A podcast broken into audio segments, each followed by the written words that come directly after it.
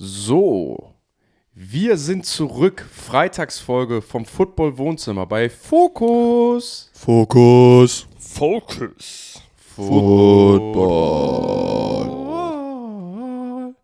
Ich glaube, wir übertreiben es ein bisschen Egal. Auf gar mittlerweile. Fall. Aber wir haben, eine, äh, wir haben am Montag eine Instagram-Umfrage gemacht Ja. und äh, da waren wir bei 70 Prozent, die sagen, dass, die, dass das Singen das Highlight des Tages ist für die und dass wir so? keinen Jingle brauchen. Ich habe ja gesagt, danach äh, gehen die Leute ja raus, weil sie nichts anderes mehr brauchen. Ja. Guck mal, das Gute ist ja, dass die NFL-Offseason so lang ist. Vielleicht haben wir eine Karriere vor uns als äh, Charlie, äh, hier, Chaplin, nicht Chaplin, Charlie Sheen, äh, Jingle, Jingle-Writer und äh, Sänger. Ist ja gerade Intro. Naja. Ja, wir freuen uns auf jeden Fall. Naja, da, danke für den Korb, Bruder, danke für den Korb. Ja, ähm, gut. Ähm, machen wir das Mikro gleich von Marek aus, ne? Sagen wir das weiter an. ähm, wir freuen uns natürlich über eure Nachrichten, ob es um Jingle geht ähm, oder um Football. Hier nochmal der Hinweis: ähm, gerne uns bei Instagram schreiben, auf unseren privaten Accounts oder auf unserer Instagram-Seite, damit wir da auch äh, mitdiskutieren könnt. Ähm, freuen uns da über eure Nachrichten. Ähm, gerne auch zu der Division, über die wir heute sprechen, ähm, nämlich die schlechteste Division der Letz aus dem letzten Jahr der NFL, ähm, die NFC South, bestehend aus den Tampa Bay Buccaneers mit einem 8 und 9 Rekord letztes Jahr, den Carolina Panthers 7 und 10, äh, äh, den äh, New Orleans Saints 7 und 10 und den Atlanta Falcons 7 und 10. NFC East ist ja die Division ohne äh, Negative Record, die NFC South ist die Division ohne Positive äh, Record. Also äh, wirklich letztes Jahr nicht, nicht optimal gewesen. Was ist das Erste, an was ihr denkt, wenn ihr an die NFC South denkt, Jungs? äh, ich habe geschrieben, kein richtiges Playoff-Team ist am Start. Das ist die schlechteste NFC-Division, aber vielleicht die spannendste, weil ich habe keine Ahnung, wer gewinnt. Das ist, glaube ich, das ist, glaube ich, die einzige Division in der NFL, wo ich nicht sagen kann, wer das Ding am Ende gewinnt. Ja, ich würde jetzt einfach mal behaupten, äh, dass wir bei allen anderen Divisions natürlich wissen, wer die gewinnt. So ja, wo man zumindest auf dem Papier oder so einen Favoriten hat, habe ich hier nicht. Habe ich keine, weiß ich nicht. Ich habe schon einen. Da kommen wir, da kommen Ja? wir, dann, da kommen wir dann gleich zu. Ja, ich habe einen ganz klaren Favoriten in der Division. Ähm, kommen wir aber dann zuerst wieder chronologisch zu dem Ganzen. Wir fangen nämlich an mit dem letztjährigen besten Team, 8-9 Record Tampa Bay Buccaneers. Ähm, natürlich letztes Jahr noch mit Tom Brady am Start gewesen, der jetzt retired hat. Ähm, Head Coach ist Todd Bowles, ähm, Offense Coordinator Dave Canales ähm, und neuer Quarterback Baker Mayfield. Oder wie, wie nennst du ihn immer nochmal, Valentin? Maker Bayfield. Micah Bayfield, geil. Ja, Maker Bayfield, Valentin. Du hast gesagt, du weißt nicht, wer die Division gewinnt. Letztjähriger Gewinner wird es dann wahrscheinlich für dich auch nicht sein. Hol uns doch mal ab, Tampa Bay Buccaneers. Ähm, ja, wie gesagt, letztes Jahr in die Playoffs gekommen mit 8 und 9 und ich hatte schon Angst, dass sie dann die Cowboys schlagen, was sie zum Glück nicht gemacht haben. Ähm, die Reise war dann später vorbei für die Cowboys. Aber ähm, ja, ist, ist glaube ich, mein Favorit. Na, doch nicht. Ich weiß es nicht. Also ich glaube, die Bucks oder die Saints sind am Ende die, die das gewinnen werden. Ich weiß nicht genau wer. Ähm, was ich aber interessant finde, ist, dass sie, dass sie Dave Canales als Offensive Coordinator reingeholt, war, äh, reingeholt haben, mit dem Hintergrund, dass sie auch Baker Mayfield reingeholt haben. Und Dave Canales ist der Mann, der letztes Jahr bei den Seahawks Geno Smith, Smith dazu verholfen hat, seine Karriere so ein bisschen neu aufzurollen. Ne? Also Gino war ja jahrelang ein Backup-Quarterback at best und hat dann letztes Jahr gezeigt, dass er richtig gut mitspielen kann. Ähm, vielleicht kriegt er dieses Reclamation Project auch hin mit Baker Mayfield, weil Baker Mayfield, und das dürfen wir einfach nicht vergessen, der Mann hat schon sehr, sehr guten Football gespielt in der NFL bisher. Der hat letztes Jahr nicht gut gespielt. Der hat letztes Jahr auch ein Spiel gehabt mit den Rams, wo er gefühlt aus dem Flugzeug ausgestiegen ist, das Playbook zwei Minuten gelernt hat und dann mal kurz einen Game During Drive draufgesetzt hat. Also der Mann kann Football spielen. Ich weiß nicht, was es ist, dass er so oft so unkonstant ist. Ähm, aber ich finde den Move einfach geil. Ich finde, das ist ein guter Fit. Ich, äh, das mit dem Offense Coordinator zusammen kann das, glaube ich, was werden. Und äh, was wir nicht vergessen dürfen, ist, dass das Team, so gerade auf Offense-Seite, fast immer noch das Super Bowl-Roster ist. Ne? Also da ist wenig Turnover. Also klar sind ein paar Spieler gegangen, aber es ist jetzt nicht so, als hätten die das halbe Team verloren. Also die haben immer noch Mike Evans, Chris Godwin. Die haben äh, immer noch eine O-Line, die da ist. Die haben immer noch ähm, Levante David und, ähm, und Devin White als, äh, als äh, Linebacker. Die haben immer noch das Cornerback-Duo mit Dean und Davis. Die haben immer noch einen Winfield und Neal oben drüber. Also das ist ein solid, solid Team dafür, obwohl wir alle denken, okay, die Buccaneers werden nicht so gut sein, weil Baker Mayfield halt jetzt Quarterback ist. Aber wenn Baker Mayfield nur so average spielt, ist das, glaube ich, ein Team, was gar nicht so schlecht sein wird dieses Jahr. Ich glaube, Baker Mayfield kann sogar besser performen als Tom Brady letztes Jahr. Also Tom Brady hatte letztes Jahr auf jeden Fall declined von seinen Leistungen die Jahre davor, was ja normal ist, wenn du halt äh, 87 Jahre alt bist, irgendwann in der NFL und äh, ähm, ja auch ein sehr toughes Jahr persönlich auch mitmachst. Ähm, was hat denn eurer Meinung nach letztes Jahr den Tampa Bay Buccaneers gefehlt, ähm, dass sie dann nicht mehr competitive waren in den Playoffs? Oder fang ich an? Du hast noch gar nichts gesagt in der Boah. Folge bisher, Marek. Das ist aber nett von dir. Ähm, was denen gefehlt hat, da muss ich ganz ehrlich gestehen, ich glaube, das ist auch das, was Valentin eingangs schon so ein bisschen an, angesprochen hat. Den hat halt irgendwie dieser Klickmoment gefehlt, ne? auf den irgendwie auch, glaube ich, alle gewartet haben, weil Tom Brady da stand und auch, auch weil, er, weil das Roster zumindest auf offensiver Seite für ihn ja schon jetzt nicht so verkehrt aussah, ne? mit, äh, mit den Receivern, die nun mal da sind. Ich glaube, das ist das, Hand, also das ist das, was man so im Endeffekt ein bisschen sagen kann vom Verlauf der Saison, was gefehlt hat, weil ich glaube, von, von der Kompaktheit, die, die das Roster eigentlich hatte, hätten sie irgendwie besser sein können, aber es ist genau das eingetreten, was du ja eigentlich nachher gesagt hast, was du, glaube ich, dann auch nicht mehr korrigiert bekommst.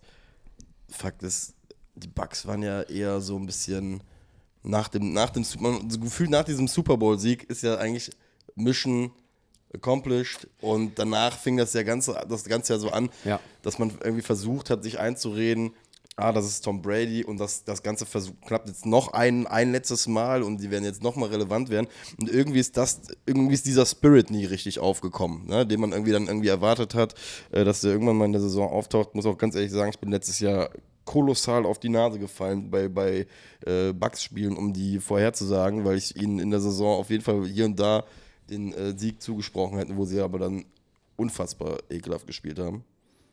Ja, also du hast gefragt, was hat ihnen gefehlt? Ich erinnere mich letztes Jahr daran, dass es eine Offense war, die ähnlich wie bei den Pittsburgh Steelers sehr statisch war. Sie hatten, glaube ich, mit die niedrigste Play-Action-Rate, weil der Head Coach immer gesagt hat, ey, wir können den Ball nicht laufen, dann beißt keiner auf Play-Action, wo man mittlerweile auch weiß, du musst nicht unbedingt, zumindest sagen das die analytischen Zahlen, du musst nicht unbedingt ein Running Game haben, um vom Play-Action zu profitieren. Das hilft.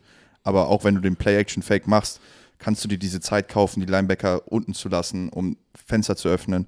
Also solche Seiten, äh, kleinen Sachen, so Receiver in Motion schicken und sowas, sowas moderne NFL-Offenses machen, haben sie letztes Jahr nicht gemacht und genau deswegen finde ich den Move so gut, dass sie jemanden reinholen, der letztes Jahr es umgesetzt hat mit einem Quarterback, wo alle gedacht haben, okay, kann er das? Die Seahawks haben viel Play-Action gespielt, Geno Smith, ah, ich kann den Namen nicht aussprechen, immer tief geworfen. Ich erinnere mich, könnt ihr euch noch den Ball erinnern, den er zu Lockett geworfen hat?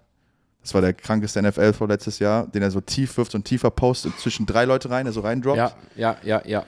Genau sowas, äh, Sachen, wo ich mir denke, ey, das ist, das ist alles Sachen, wo ich jetzt einfach sagen kann, so Baker hat ja auch einen Arm, so, ne? Also ist ja nicht so, als könnte er mal nicht Also, werfen. Baker, Ja, Baker got that dog in him, man. Ja, Baker ist ein, also Baker ich- ist ein Baller. So, und wie du, wie du ja sagst, also, ich, das klingt jetzt blöd, aber ein First Overall Pick, der schon in den Playoffs war mit dem Team, was komplett trashvoll war. Also, ich, wie gesagt, ich sehe, ich würde lieber, wenn ich die Browns wäre und diesen, diesen Trade nochmal machen würde, würde ich Baker behalten bei den Browns und äh, nicht das Sean Watson-Ding machen. Ähm, und jeden Spieler, der bei den Browns gestartet hat, dann zu den Panthers ist, sehr schlechte Situation da erfahren musste, dann zu den Rams ist, da auch schon wieder gestartet hat, jetzt bei den Buccaneers. Das ist auch ein Qualitätsmerkmal, wo du sagst, das ist nicht nur irgend so ein Dulli. Baker Mayfield kann ballen und ich glaube, Baker Mayfield ist auch jemand, der Instant Competitiveness mitbringt. Und wie du schon gesagt hast, ähm, das ist meiner Meinung nach offensiv, so von seinem Skillset und von seinem, von seinem Surrounding, mit die beste Situation, die er seit den Browns hatte. Also als er bei den Browns damals Odell und Landry hatte, war, glaube ich, ähnlich, was er jetzt mit Godwin und Mike Evans hatte. Und nochmal, Baker Mayfield hat viel Growing Pains mitgenommen, aber ist meiner Meinung nach, ist das ein solider NFL-Quarterback. Man muss ja bei Baker Mayfield auch eine Sache wieder sagen. Wie ich euch verwirrt habe mit dem Namen jetzt. Was denn? Baker Ma- Mayfield. Ma- Maker, habe ich gerade Maker, Maker Mayfield, Baker Mayfield. Ähm, So, so gut wie ich mit den Namen sonst immer, die ich äh, alle jeden zweiten Namen falsch sage. ähm, ich finde ja, und das hatten wir jetzt in der Preview auch hier und da mal gesehen, ähm, der ist ja so eine, so, eine, so eine Personalie in der NFL, wo man auch wieder sagen muss, kriegt er auch die objektive Bewertung, die jeder andere NFL-Spieler bekommt. Und da sage ich ganz klipp und klar nein. Ne? Das muss man Nee. bei, bei Baker Mayfield einfach mal auch offen und ehrlich ähm, sagen. Genau das, was du beschrieben hast, diesen Dog, den er in sich hat, hat ihn auch, glaube ich, dann nachher zum First Overall gemacht. Weil, weil er diese, diesen Spirit, diese Mentalität auf den Platz gebracht hat und das Ganze dann auch spielerisch irgendwie äh, nochmal mehr backuppen konnte als ein Johnny Manziel früher oder so. Weil das war so, das war so ein bisschen mein, mein Vergleich damals, als er in die Liga gekommen ist, so vom, vom, vom Baller-Aspekt, wenn er auf dem Rasen ist, halt und auch, wie er sich halt gibt, ne? Weil er ist ja auch ein offensiver Kerl, der, wenn er gut spielt, dir auch offensiv ins Gesicht sagt, dass er geil spielt. Ja. Was ihm aber halt auf der anderen Seite dann halt auch manchmal nicht zugute gekommen ist. Deswegen, ähm, ich fand den auch ehrlich gesagt letztes Jahr, als die Rams ihn übernommen haben, ich habe mich zwischenzeit überlegt, ob es für die Rams nicht gesünder gewesen wäre, sogar einen Weg zu finden, mit ihm weiterzugehen, weil das irgendwie, weiß nicht, ich fand Sean McVay und Baker Mayfield, das war so, ein- so ein Ding.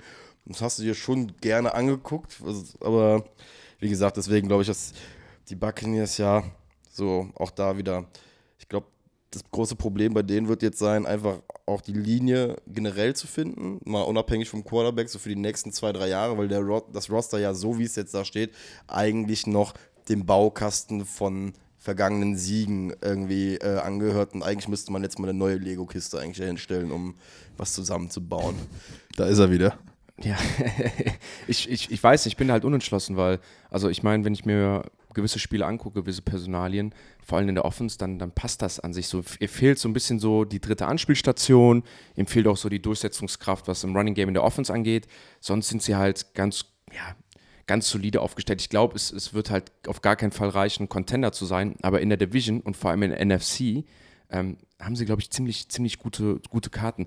Die Frage ist halt, für mich, wo können die Buccaneers und was haben die Buccaneers gemacht in der Offseason, um die schlechte Leistung vom letzten Jahr abzusteppen. So. Also sie haben zum Beispiel, was sie schon mal besser gemacht haben, ähm, äh, was sie schon mal besser gemacht haben als die Commanders. Sie haben sich zumindest einen Quarterback reingeholt, der Starting Ability hat, der bewiesen hat, dass er in der NFL starten kann. So, das ist für mich schon mal ein Zeichen, okay, eine Sache schon mal abgehakt, die wichtig ist in der NFL. Ähm, dann haben sie ja auch gewisse Skill-Position-Spieler, die gut sind. Was sie aber nicht gemacht haben, ist, sie haben sich nicht auf der O-Line verbessert. Brian Jensen hat retired, hat ja diese fiese Knieverletzung. Das hat sich jetzt rausgestellt, dass es nicht weitergeht für ihn. Ähm, wer das Interview von ihm gesehen hat, sehr emotional ähm, wo er eigentlich zurückgekommen ist, wo er sich sehr darüber gefreut hat, schon vor der Kamera geweint hat, weil er einfach meinte, dieser Trip war so, war so schwierig und jetzt muss er doch retiren.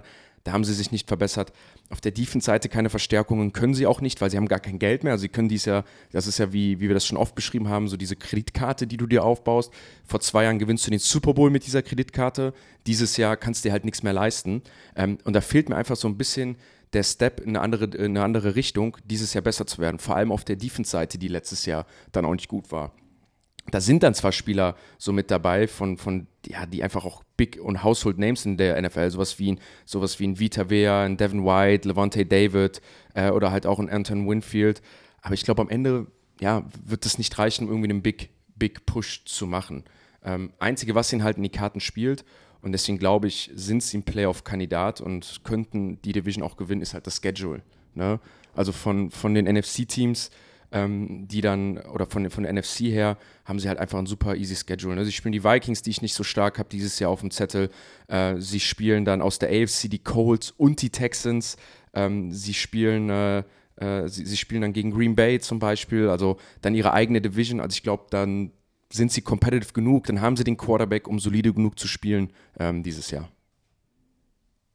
Ja, absolut. Also wie gesagt, äh, ich habe ja schon eingeleitet mit, dass der, und du hast es schön, so schön Baukasten genannt, also wirklich viele, viele Spieler, die in diesem Super Bowl Run sind, noch da. Also du hast immer noch einen Vita W, du hast immer noch das Cornerback-Duo, das Safety-Duo ist überragend. Also die Back Seven ähm, ist wirklich mit oben dabei. Also das ist nicht mal average, das ist auf jeden Fall above average wenn nicht sogar Top 5, wenn man mal die D-Line rausnimmt. Auch die D-Line, Vita Vea kann ein Monster sein, kann ein Spiel übernehmen. Kalijah Kenzie, der First-Round-Pick, ist zwar undersized, aber unglaublich quick. Er wurde oft zu Aaron Donald compared.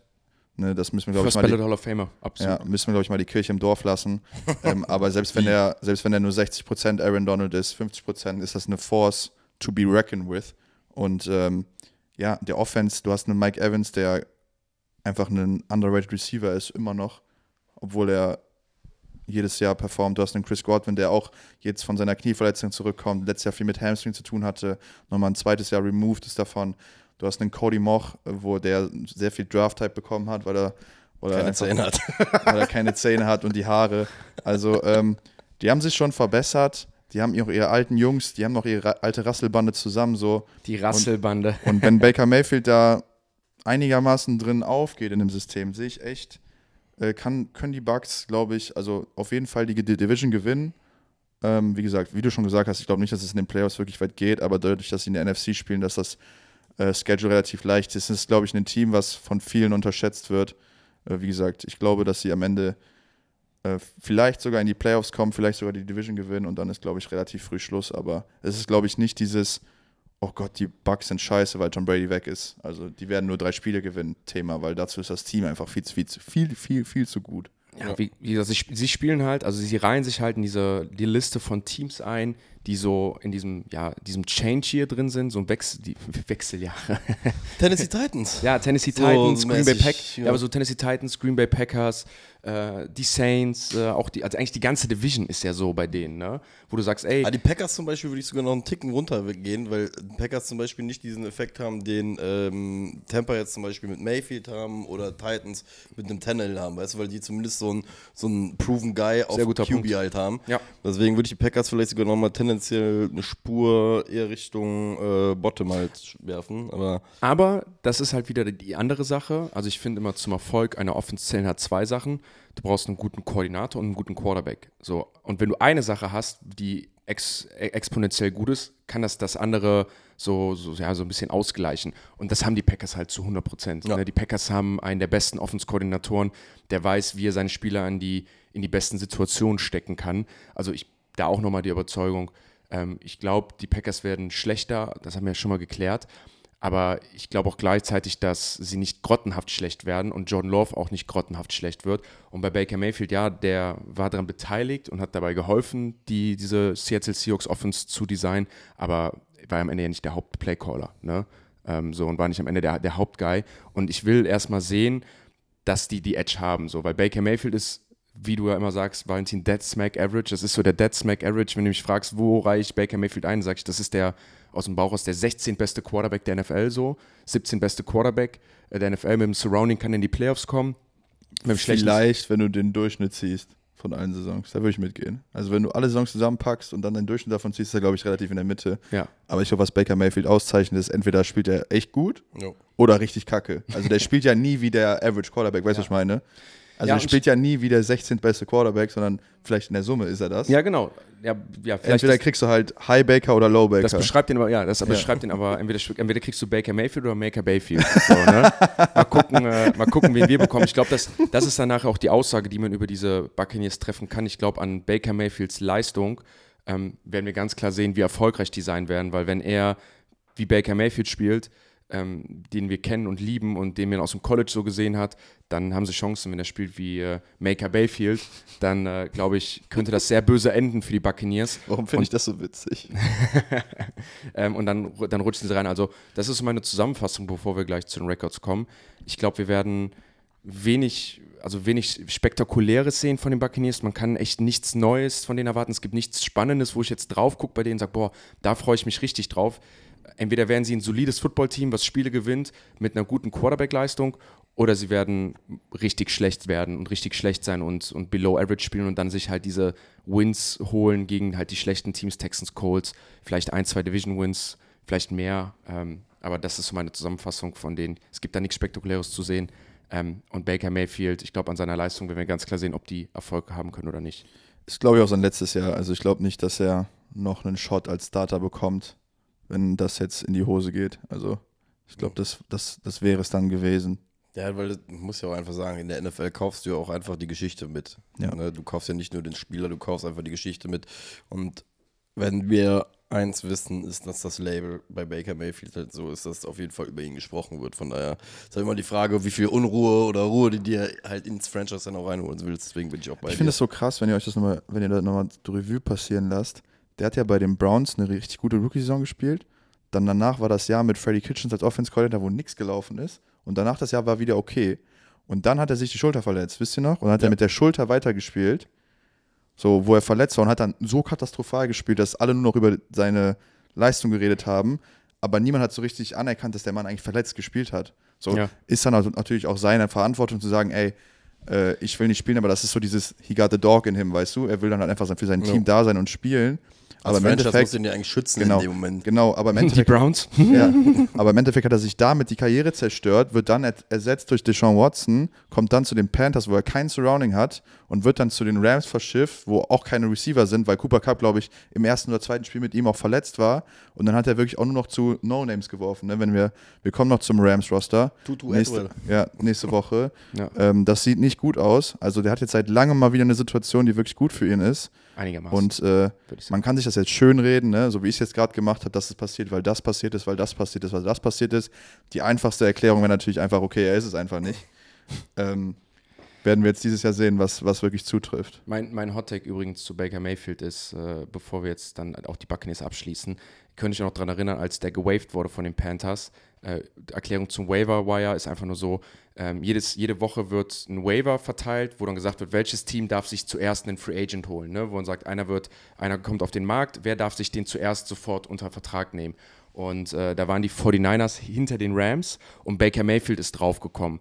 Und dann äh, hatten sie den äh, Shanahan gefragt in der Pressekonferenz, hey, Baker Mayfield ist jetzt available. Und ich glaube, da merkt man, was, dass, dass viele dann doch mehr von ihm halten und dass er noch eine Zukunft in gewissen Systemen hat, weil Shanahan sofort meinte, ja, der wird nicht droppen bis zum. Wir, haben wir werden keine Chance haben, den zu holen, weil ein anderes Team wird sich dem auf dem Waiver Wire picken und es waren dann die Rams. Und wenn es zwei Systeme gibt, wo ich den Baker Mayfield drin sehe, dann sind es die, die Rams und dann sind es die äh, 49ers. Und mein Hot Take wäre, ich glaube, dass hätten die 49ers die Hand ranbekommen an Baker Mayfield und hätte Baker May wäre Baker Mayfield der Backup-Quarterback geworden bei den 49ers, hätten sie letztes Jahr echt gute Chancen gehabt, dann noch in, in, in Super Bowl zu kommen und wären competitive gegen die Eagles gewesen. Und dann hätten wir dieses Jahr einen seriösen Position-Battle gehabt zwischen Baker Mayfield und Brock Purdy.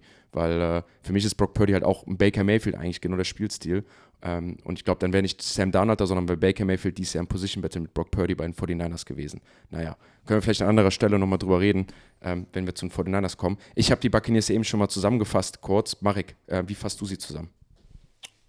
Ja, ähm, wie eben auch schon mal äh, erwähnt, ich glaube einfach ein klares Transition hier, in dem man am Ende irgendwann Anfang Januar, weil es auch nicht tief gehen wird in den Playoffs, wenn man es überhaupt schafft, ähm, einfach für sich herausfinden muss, was sind wir jetzt. Ne? Haben, wir, haben wir vor allem den Quarterback, damit fängt es an, haben wir mit Baker Mayfield jemanden, wo wir sagen von wegen, ey, da bauen wir drumherum auf und dann wird es, glaube ich, einfach für, für ähm, die Buccaneers die Frage sein, wie du die Zukunft angehst. Weil, wie gesagt, ich, ich finde das Roster, das ist jetzt, es wirkt einfach so da, die sind jetzt gerade, das Roster steht so da, wie es da steht, weil man halt ein Roster aufstellen muss. Aber an für sich ist es, es wird nicht splashy oben sein, es wird aber auch nicht kompletter Trash sein.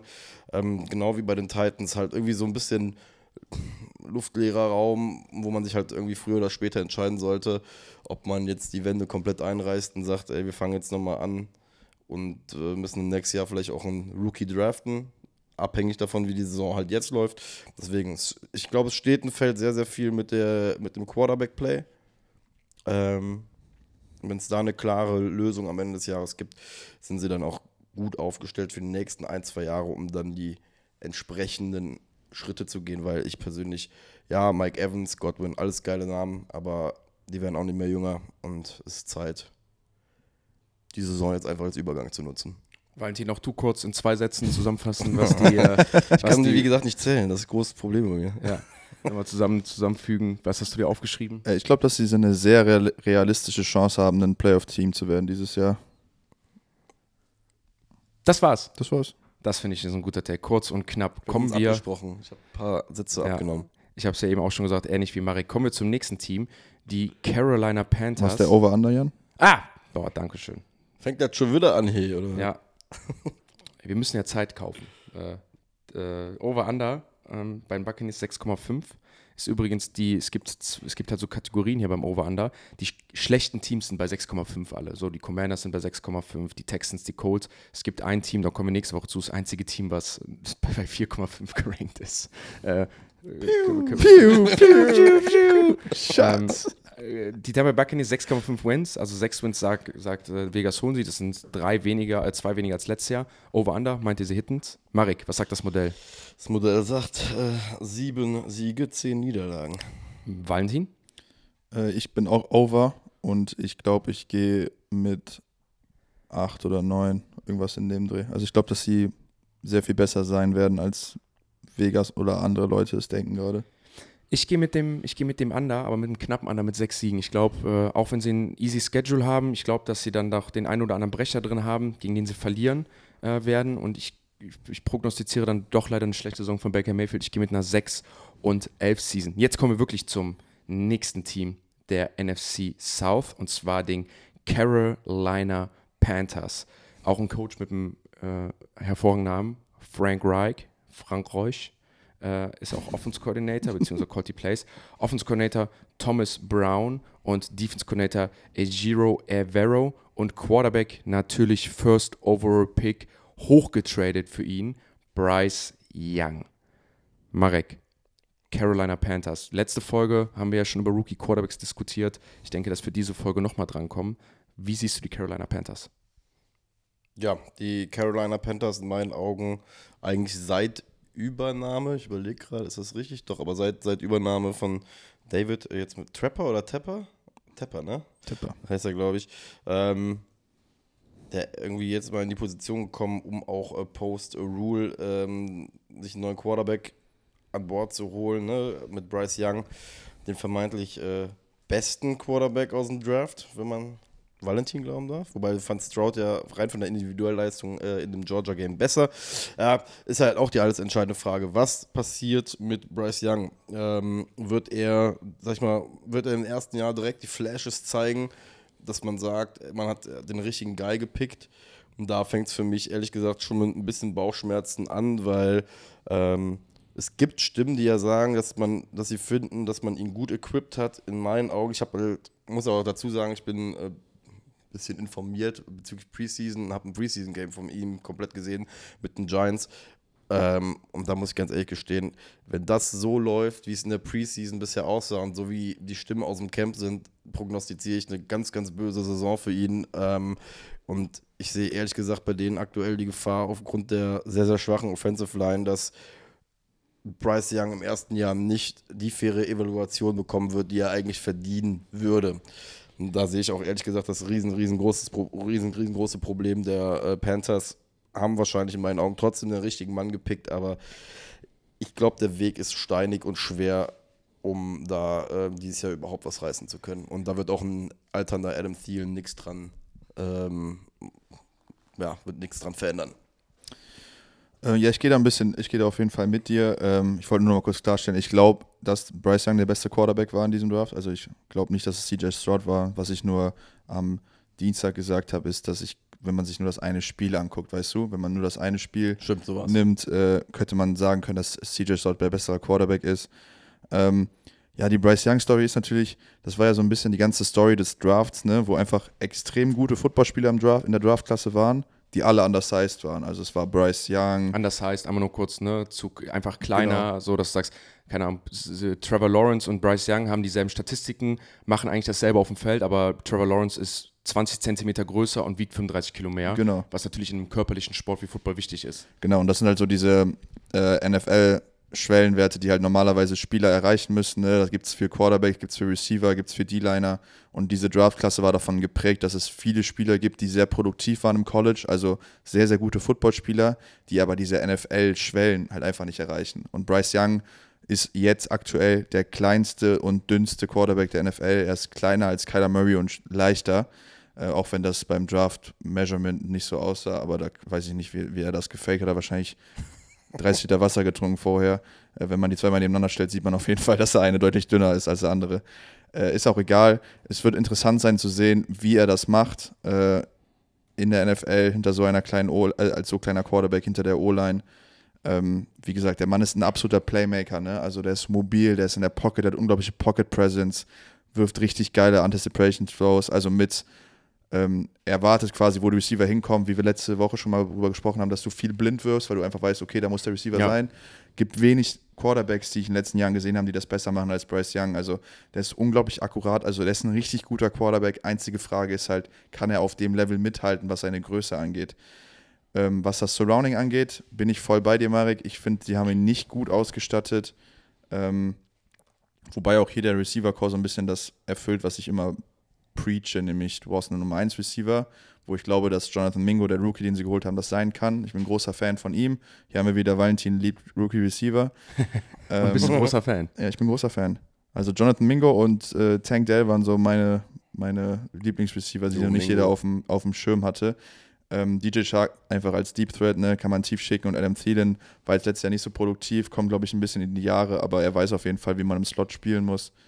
Ähm, die O-Line ist halt das Problem. Ne? Also wenn du ihn halt, wir, wir, erinnern uns an Alabama, ne, der Mann hatte Zeit, der hatte eine Pocket, der hatte Receiver, die offen gekommen sind. Das Ganze wird jetzt alles ein bisschen hektischer für ihn werden in der NFL. Ja, also das sehe ich als großes Problem tatsächlich. Also ich, ich, muss, ich muss sagen, bis auf die O-Line, finde ich, ist das genau der Weg, wie du einen Rookie-Quarterback ausstatten sollst. Du gibst ihm früh schon Leute, mit denen er wachsen kann, so, so Skill-Player, mit denen er gedraftet wird. Ne? Also du zeigst ihm direkt, okay, in der zweiten Runde holst ihm seinen Big Special Guy. Du holst mit DJ Chark, Adam Thielen, etablierte NFL, Right Receiver Veteran, die auch Teamgeist sind, äh, wo du einfach weißt, hey, die, die kann ich versatile ähm, im Playbook einbauen du hast ihm zwei Runningbacks gegeben, ne? also du hast auch dieses One-Two-Punch so mit da drin und du bist nicht, also bist auf jeder Position so equipped, dass du ihm helfen kannst, aber auf der O-Line sind sie einfach so unterbesetzt. Das hat man dann zum Beispiel in den Preseason Games schon gesehen und das war mein und das war das ist auch mein Take und das finde ich sehr schade, dass ich das jemals aus meinem Mund höre, weil ich eigentlich immer nur Leute skillbasiert äh, bewerten bewerten möchte.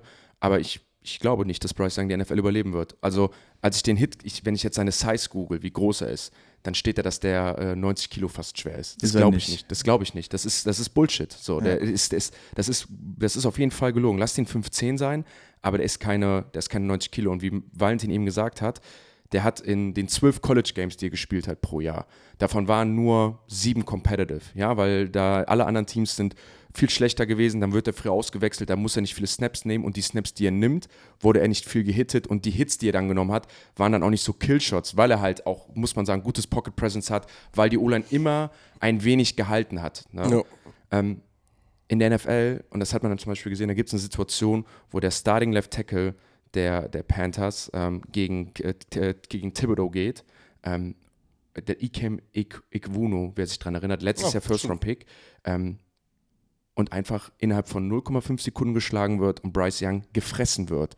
Das, und ich glaube, dieses Play wird für mich die komplette Karriere von Bryce Young beschreiben, weil in diesem Play wirft er den, einen wunderschönen Pass nach außen, right on the money, perfekt, wo er hin muss, in die Zone rein, er weiß, was passiert, ähm, wird gehittet, bringt den Ball trotzdem an, aber ich glaube, das wird so seine Geschichte sein. Das Play wird beschreiben, wie ich seine Karriere sehe, nämlich er wird ein Riesentalent sein, er wird alles mitbringen, aber es reicht dann einfach, dass er ein Spiel hat, ähm, in der NFC, sagen wir mal, der geht gegen die Eagles Defense und dann stehen da einfach Jungs, die ihm den ganzen Tag massakrieren. Dann kommt ein Joey Bosa gegen die 49ers oder die Giants halt nochmal und ich glaube nicht, dass er das mit dem Buddy und dann auch mit der O-Line überleben würde. Deswegen glaube ich, ist es einfach ja, ein Ding von Körperlichkeit, dass, dass, dass äh, Bryce Young nicht für die NFL gemacht sein wird. Ja, was man ja sagen muss, ist. Und das finde ich traurig, weil ich bin wirklich jo. sonst immer einer. Ich habe nie sowas gesagt mit, auch mit injury-prone Players. Ich bin wirklich immer der Meinung, der sagt, bewerte Spieler nach dem, was du bewerten ja. kannst aber das ist das erste Mal, als ich das gesehen habe, wenn so ein Thibodeau und das, du, du triffst ja jede Woche auf einen Thibodeau und jede Woche wirst du halt so gehittet werden. So, da hilft dir dann auch nachher keine, keine, kein Rule-Setting der NFL. Wir haben es halt auch bei Tour Tagovailoa gesehen. Tour hat ja ein ähnliches, ein ähnliches Ding, wo alle gesagt haben, ey, Tour ist zu, zu klein für die NFL und er ist ja nochmal deutlich, deutlich kleiner, wo ich einfach sage, ey, sorry, so, das, das, ja, traurigerweise glaube ich, dass er an, anhand seines Körpers nicht die NFL überleben wird. Und weil die Panthers halt, glaube ich, so generell muss man ja sagen, machen sie ja schon viel für ihn. Also haben wir, ich weiß auch noch im Draft-Prozess äh, Josh McCown noch, noch mit reingebracht. Ich weiß gar nicht, die haben eine Armee an, auch an, an äh, äh, sag ich mal, einen Experten zur Seite gestellt, den Bryce Young jetzt noch Andy Dalton als Backup irgendwie nochmal mit reingebracht, um ihm irgendwie da das Setup auch mitzugeben. Aber was ich halt einfach nicht verstehe, ist, es geht nachher im Real Life auf dem Platz darum, dass der Junge halt vielleicht mal die halbe Sekunde halt mehr kriegt. Ne? Und die halbe Sekunde in der NFL ist nun mal sowas von Gold wert. Und ähm, ich glaube, du und ich, wir können beide zum Beispiel ein Lied davon singen, ähm, was davon, was passiert, wenn ein verunsicherter junger Quarterback ähm, auf einmal hinter einer O-Line steht, die äh, so äh, standhaft ist wie eine Papyrusrolle, die man gefunden hat. Ja. Das ist Kacke. Du, du gehst nicht durch deine Progressions, du gehst, gehst nicht durch deine Reads, du reagierst nur noch panisch. Und wenn du panisch reagierst, erstmal Hand aufs Herz, das geht ein, zwei Mal gut, aber die anderen acht Mal geht es halt dann irgendwann schief. Und das ist halt so ein bisschen die Frage. Ähm, sag mal so, was Bryce Young da in die Karten spielt, ist, er kommt von einem High-Class-College ich, ich erwarte dahingehend aber von ihm halt, dass er irgendwie vielleicht auch da diesen First Overall-Stempel vielleicht hat gegenüber den anderen, dass er so mature ist, dass er das einschätzen kann, was um ihn rum passiert und dass er nicht in Panik verfällt und auf einmal nach sechs, sieben Wochen komplett unruhig wird, weil er das Ganze in eine gewisse Perspektive setzen kann. So ist zumindest aktuell meine, mein Eindruck von ihm, wenn man ihn in den Interviews sieht und dass er ein sehr, sehr grounded Guy ist und nicht auf Highlight-Plays zum Beispiel aus ist, wie zum Beispiel ein Richardson, bei dem ich das ganz anders sehe, bei dem ich zum Beispiel glaube, wenn dem sowas passiert, nach sieben Wochen, dass der jetzt komplett verunsichert sein könnte. Deswegen gebe ich dem äh, Bryce Young da den, sag ich mal, den, äh, den Chip, dass der, glaube ich, ähm, vom, sag ich mal, so, so, von der Mentalität und vom Spirit her der beste Quarterback ist, den du trotzdem in so eine Situation reinsetzen ist, kannst. Er ist mit Abstand der beste Quarterback in diesem Draft gewesen. Mit Abstand. Ja, ja aber Wenn ich meine, auch der so ein Szenario auch überleben kann. Also ich rein körperlich bin ich bei dir, habe ich meine, meine, wirklich auch meine, meine Probleme mit, weil. Ich, Ne, ich, ich, ich sag mit Abstand auch, wie du sagst, vom Mentalen her. Es gibt ja auch dann so Szenen von äh, Nick Saban, wo sie ein Championship-Game verlieren. Und äh, da sind Will Anderson und Bryce Young bei der Pressekonferenz und die beiden wollen gehen und Nick Saban setzt die nochmal hin, um vor allen Leuten nochmal Bryce Young und Will Anderson, die beiden individuell zu loben und sagen, ey, das sind echte Leader. Übrigens auch so eine Aktion. Alle sp spielen ihr letztes College-Spiel nicht mehr. Ne? Bryce Young hat sich dazu entschieden, äh, das letzte College-Spiel seines Lebens, ein Bowl-Game, was gar keinen Wert mehr hatte, zu spielen, weil sie gesagt haben, also weißt du, so ein Charakter-Typ halt einfach. Ja. Also ich glaube, das, das hilft dann, das hilft dann nachher. Auch wenn, wir haben ja über Anthony Richardson am Dienstag gesprochen, wenn ich einen Spieler nehmen will, der nochmal 20 Plays hat, die an Anthony Richardson rankommen, dann ist das Bryce Young. Weil Bryce Young spielt für mich so, halt, keine Ahnung, ich erinnere mich immer so ein bisschen an so einen Patrick Mahomes im College Football. Ne? Der war sehr mobil, der hat so ganz verrückte Throws gemacht aus allen Winkeln. Gleichzeitig hat er auch super, funktioniert er super gut im System. Ähm, der liest Defenses unglaublich schnell, der weiß, wo die freien, wo die freien Spaces sind, wo, die, wo das freie Feld ist. Der ist unfassbar akkurat. Also es gibt nichts, es gibt nichts für mich an Bryce Young auszusetzen, was ich spielerisch bewerten kann. Ja, es ist, es wird, wird interessant sein zu sehen, äh, wie, wie er mit dem Körper klarkommt. Und äh, nochmal, da ist nicht das Problem, dass er jetzt unbedingt, weil er, weil er läuft, irgendwie härtere Hits kriegt oder so. Was ich als größtes Problem sehe, ist, ist tatsächlich sein Kopf, weil das gleiche passieren wird wie mit Tour, dass wenn du halt einen, einen Edge-Rusher hast und die Quarterbacks mittlerweile so geschützt sind, dass du nicht mehr durch sie durchdriven kannst, auf ihn landen kannst, ja, sondern dann, dann kommt einfach so einer, nimmt dich am Jersey und wirft dich einfach um mit einer Hand, weil er einfach stärker ist und weil du nur 78 Kilo wiegst. Und dann landest du halt mit dem Hinterkopf auf dem Gas oder auf dem Kunstrasen. Und das ist ja mittlerweile, weiß man in der Forschung, einer der mit Hauptursachen in der NFL für Kopfverletzungen. Das ist nicht mehr das Head-to-Head, weil das wurde ja eliminiert durch die Regeländerung, das funktioniert auch, Ja. sondern dieses, ich knall auf den Boden auf und mein Hinterkopf snappt nach hinten und knallt rückwärts Dieser auf. Das ist die, ne? Ja. das ist die Concussion, ja die mit am primär bei- häufigsten passiert. Und ja. was ja primär bei Quarterbacks passiert, das kann Genau. ich ein bisschen aus Erfahrung sagen, weil du stehst ja immer, hast den Ball in der Hand, in einer, mit beiden Händen hältst du ihn noch fest, in einer un- unkonventionellen Haltung und du hast ja keine Körperspannung und fällst dadurch primär nach hinten. So, also auch wenn du stark und groß bist, wenn dich einer, wenn du still stehst und einer kommt von vorne, du fällst ja immer nach hinten äh, mit dem, während ein Running Back und Receiver ja immer noch irgendwie Körperkontrolle hat und sich abweichen lassen kann. Ja. Fakt ist, beim Sack lässt du den Ball ja auch nicht los. Ne? Nein, Das heißt, du musst ja- ihn mit beiden Händen festhalten, du musst mit beiden Händen, du musst praktisch mit, also der Gegner entscheidet, wie du fällst, deswegen macht diese Regel ja auch Sinn, mit diesem in den Boden reindriven und sowas, weil in allen anderen Positionen hat der, hat der Ballträger noch die Chance beim Laufen einen Schritt zur Seite zu machen. Ein Quarterback, sobald du den hast, der kann sich, ich kann mich nicht mehr bewegen als Quarterback. Du wirst dann einfach mit der Energie des Defenders und der, äh, in den Boden gerammt und der Defender hat zu entscheiden, wo du hinfällst. Dafür gibt es ja diese Regel mit dem Reinwerfen und so, weil du sagst, hey, egal wie der fällt, das ist deine Verantwortung, so in der Art. Aber nochmal, dieses nach hinten fallen, das kriegst du, also ja, Ja. Kriegst, kriegst, du nicht, kriegst du nicht verhindert. Ja, ich bin, wie gesagt, ähm, das, das macht mir Sorgen, aber ich habe die Hoffnung noch nicht aufgegeben, dass es trotzdem irgendwie funktioniert, dass er einfach so special ist, wie er es im College auch schon gezeigt hat, dass es funktioniert. Ich wage es erstmal zu bezweifeln. Ähm, worüber wir jetzt noch nicht gesprochen haben, ist die Defense. Ne? Ähm, hat ein paar richtig gute Spieler. Ich mag Jeremy Chin, ich mag JC Horn. Ähm, die haben ein paar gute, gute Linebacker hinten drin auch. Ähm, sie Justin haben Houston Justin. Houston reingeholt. äh, einen Brian Burns, der, wo sie, war das eigentlich real, dass er zwei First Round auf dem Tisch hatten letztes Jahr von den Rams? Ja, Und die haben es abgelehnt? Ja. Crazy. Ähm, also die D-Line, da, da ist Potenzial, da sind Spieler drin, die Plays machen können, aber das ist halt alles nichts, wo ich sage, boah, wow, weißt du? Also ähm, ich bin ein bisschen lower an den Panthers dieses Jahr. Ich glaube, dass das ein, ein Jahr wird, wo die viel strugglen werden, wobei sie auch auf Offense-Seite wirklich probiert haben. Ne? Thomas Brown, der OC, den sie reingebracht haben, ist Assistant Head Coach gewesen der Rams letzten Jahre, Running Backs Coach. Ähm, das heißt, da kommt so ein bisschen dieser Shanahan-Vibe mit rein, mit einem Frank Reich, der ja auch offensive-minded ist, wo wir alle wissen, okay, das ist gut für Quarterbacks, die Protection wird meistens besser, dieses Outside-Zone, Play-Action-Scheme-Ding, das funktioniert. Wie gesagt, ich bin dem Ganzen ein bisschen skeptisch, aber ich hoffe einfach sehr für ihn, dass es funktioniert und dass der Spieler gesund bleibt. Ja, also ich, ich, ich, äh, ich, ich würde auch sagen, wir sind jetzt beim Teil so ein bisschen das Team zusammenzufassen. Ähm, und meine Zusammenfassung ist auch, ich, ich finde, ich bin anders, ich habe eine andere Meinung als du, weil sie haben einfach neben der Mischung aus Veterans, sowas wie ein, äh, sowas wie ein Justin Houston, der jetzt die letzten fünf Jahre immer seine Leistung auf den Platz gebracht hat, einen super Pass Rush hat, äh, den Chiefs immer geholfen hat, den Ravens geholfen hat. Also ich finde, mit so Verpflichtungen zeigen sie einfach, dass sie jetzt auch competitive sein wollen.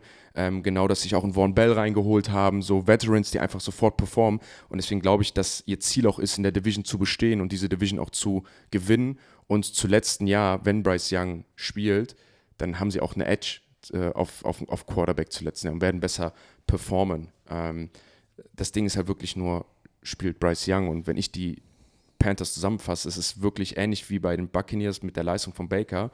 Ähm, ich zweifle null am Coaching der Panthers. Ich finde, das ist ein Top-Coaching-Staff. Ich finde, die Schritte sind richtig. Mir gefällt alles, was sie machen. Bleibt Bryce Young gesund, ist es meiner Meinung nach ein Lock für ein Rookie of the Year Candidate. Ähm, ich glaube, dass er, dass er richtig gut performt wird. Alles, was ich von dem spielerisch sehe. Ähm, hat er aber die Saison, die wir so ein bisschen prognostizieren, kriegen sie die Protection nicht hin, dann äh, kann das Ding richtig, richtig bitter enden und die Panthers gehen to the bottom und dann ist dieser Trade, den sie halt gemacht haben mit dieses Jahr einen First-Round-Pick aufgeben, dann noch den, äh, einen Third-Round-Pick aufgeben, nächstes Jahr einen First- und einen Second-Round-Pick und DJ Moore, einen Number-One-Right-Receiver, kann richtig böse für sie am Ende enden. Ja, also ich glaube, ähm, dass Bryce Young wirklich Hero Ball spielen muss, damit die Panthers überhaupt irgendwie was funktionieren, weil er hat keine klare Ansprechstation, die Nummer eins ist, zumindest noch nicht, es sei denn, Mingo ist wirklich Breakout-Player, direkt, sobald er auf, auf, auf das NFL-Feld tritt. Ähm, er muss die Defizite in den anderen Positionen ausgleichen und zudem selber erst- erstmal bestehen als NFL-Quarterback. Das sehe ich einfach nicht, deshalb glaube ich, dass die Panthers dieses Jahr einen schlechteren Rekord haben werden als letztes Jahr.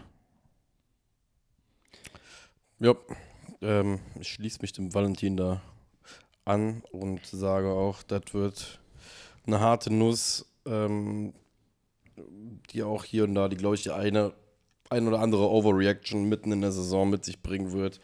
Ähm, zu deren Nummer 1 Pick, aber ähm, ja, ist ein, ist ein Zukunftsprojekt. Müssen weiterbauen, damit das was Gutes wird. Haben einen richtigen Spieler geholt, aber Finde ich krass. Also ich finde echt krass, dass ich so eine krass andere Meinung habe als ihr, weil bis auf die O-Line, wie gesagt, was natürlich enorm wichtig ist, finde ich wirklich, haben sie halt eigentlich ein ganz cooles Roster, ne? Miles Sanders, Chubba Hubbard, Adam Thielen, DJ Chark, äh, Hayden Hurst, in Rookie mit dabei, dann noch Terrence Marshall Jr. Also ich bin, bin ein wenig überrascht, dass äh, vor allem auch du, Valentin, die, diese Skill-Positions nicht so bewertest, weil wenn ich jetzt einen Rookie-Quarterback habe, das, das wirkt für mich einfach so ein bisschen nach, ein wenig nach Sicherheit, so nach Motto, hey, hier sind Jungs, die, wenn der Coach sagt, mach A, dann machen die auch A und ich muss einfach nur noch das machen, was, also ich muss einfach nur noch executen, hier reinsteppen. Die anderen machen ihre Sachen schon richtig, aber ähm, so trennen sich dann auch die Meinungen. Ähm, Vegas sieht das Ganze äh, ähnlich wie ihr. Die Panthers sind hier nicht ganz oben mit dabei. Äh, eine Sekunde, ich habe mich gerade in der Zeile verrutscht. ich glaube siebeneinhalb ist es oder sechseinhalb, bitte. Ich sage es dir sofort. Siebeneinhalb. Siebeneinhalb, genau. Siebeneinhalb, also äh, höher als die Buccaneers mit einem Win. Sieben Siege holen sie auf jeden Fall. Nicht höher, ist genau derselbe Rekord vom letzten Jahr, was ja irgendwie passt, weil ne, das, so, so viel hat sich ja auch dann, dann nicht verändert. Ähm, vielleicht die Division was stärker geworden. Marek, siebeneinhalb over-under. Was ist der Rekord der Panthers dieses Jahr? Gehst du mit? Der Rekord wird anders sein. Es werden fünf. Und bei meinem Modell heißt es sogar, dass sie ihren dann acht, achten Pick weggetradet haben letztes Jahr. Also sie werden fünf Siege holen, nicht mehr. Valentin? Ich bin auch under. Ich äh, glaube auch fünf. Ich gehe mit sechs Siegen ab under. Ah, ja, ich habe jetzt ziemlich viel gehighballt, aber ich glaube einfach nicht, dass, dass Bryce Young die Saison zu Ende spielt. Ich gehe ich geh auch mit einem Under. Ähm, ich entscheide mich noch bei den Predictions, ob ich einen 6-11 draus mache oder einen 7-10 draus mache. Ich würde vom Bauchgefühl eher sagen 7-10, ähnlich wie letztes Jahr, ähm, wenn Bryce Young die meisten Spiele durchspielt, weil ich finde, das ist so die, oder das ist die entscheidende Personalie in diesem ganzen Poker. Ähm, kommen wir zum nächsten Team. Ähm, ein Team, was in meiner ganzen Zeit, seitdem ich NFL-Fan bin, immer ein dominantes Team war, angeführt von Sean Payton und Drew Brees, beides First Ballot Hall of Famer, sobald sie dann available sind. Die New Orleans Saints.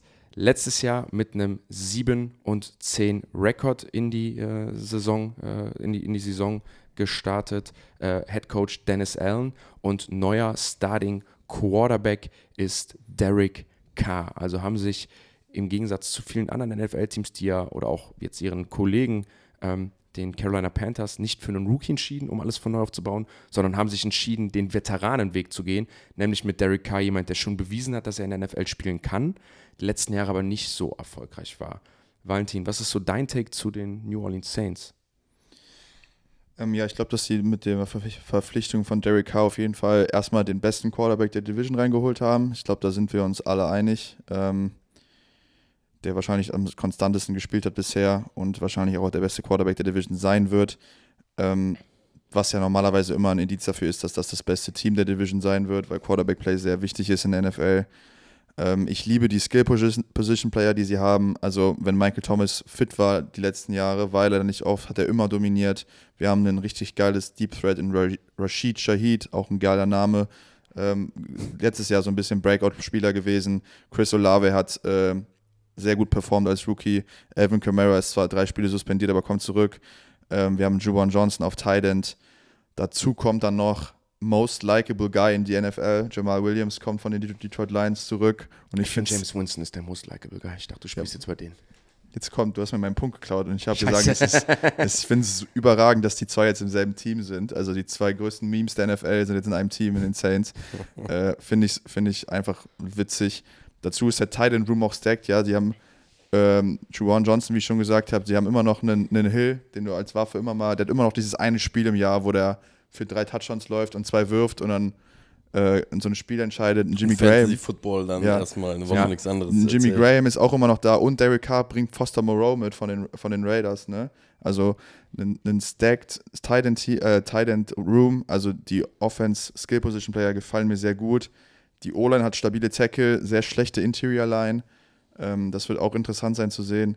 Also ähm, offense-technisch werden die Saints, glaube ich, das Team sein, was den höchsten Floor hat, sagt man, ne? In der also, also die, werden, beste ich, Grundlage. Genau, also die werden, Floor, Grund, die beste offensive Grundlage auf dem Papier genau. ähm, haben einfach die New Orleans Saints aufgrund ihres erfahrenen Rosters mit Spielern, die es schon bewiesen haben und ich sag mal, schon Statistiken und Zahlen aufs Board gebracht haben. Genau, also ich werde sie, deshalb sind sie die beste Offense der Division und dementsprechend wahrscheinlich auch das beste Team der Division.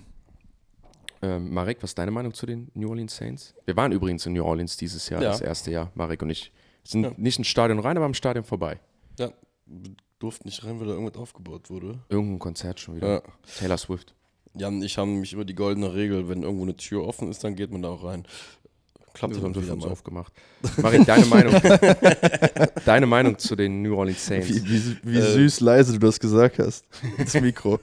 Schon eine Witze aufgemacht. Ähm, ja, Valentin hat, also, guck mal, ich kann hier fast meine zwei Sätze äh, raushauen. Valentin hat für mich schon sehr, sehr viel auf Papier gebracht, äh, was zutrifft für dieses Jahr in meinen Augen.